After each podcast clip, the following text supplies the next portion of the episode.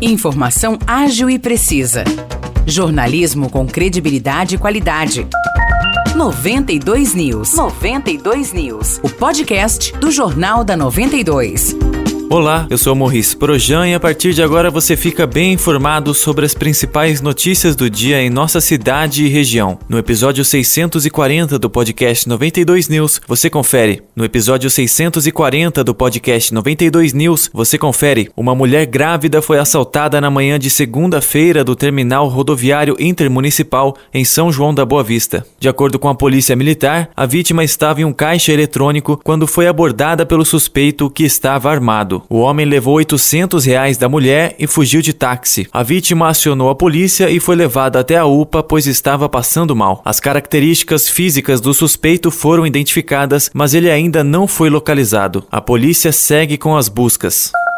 A Prefeitura de Espírito Santo do Pinhal iniciou a entrega dos carnês do IPTU 2023 por meio dos Correios. Os contribuintes que pagarem em cota única até sexta-feira, dia 24 de fevereiro, têm desconto de 13% no valor do imposto. Já quem efetuar o pagamento da cota única até 20 de março tem desconto de 10%. Apesar de o carnê estar sendo entregue pelos Correios, há a possibilidade de retirar a segunda via no setor de tributação de Espírito Santo do Pinhal ou pelo site pinhal pinhal.sp.gov.br.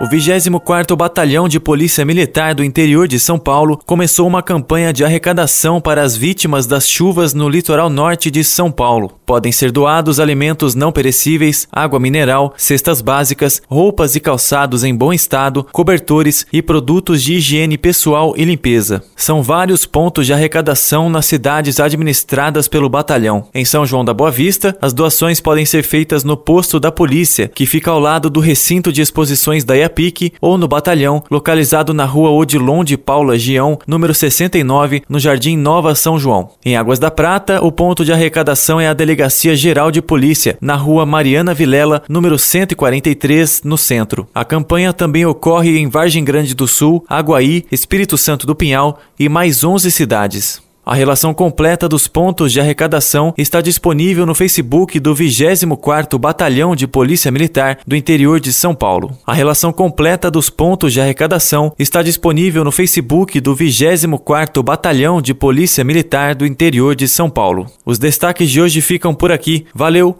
e até o próximo episódio do nosso podcast.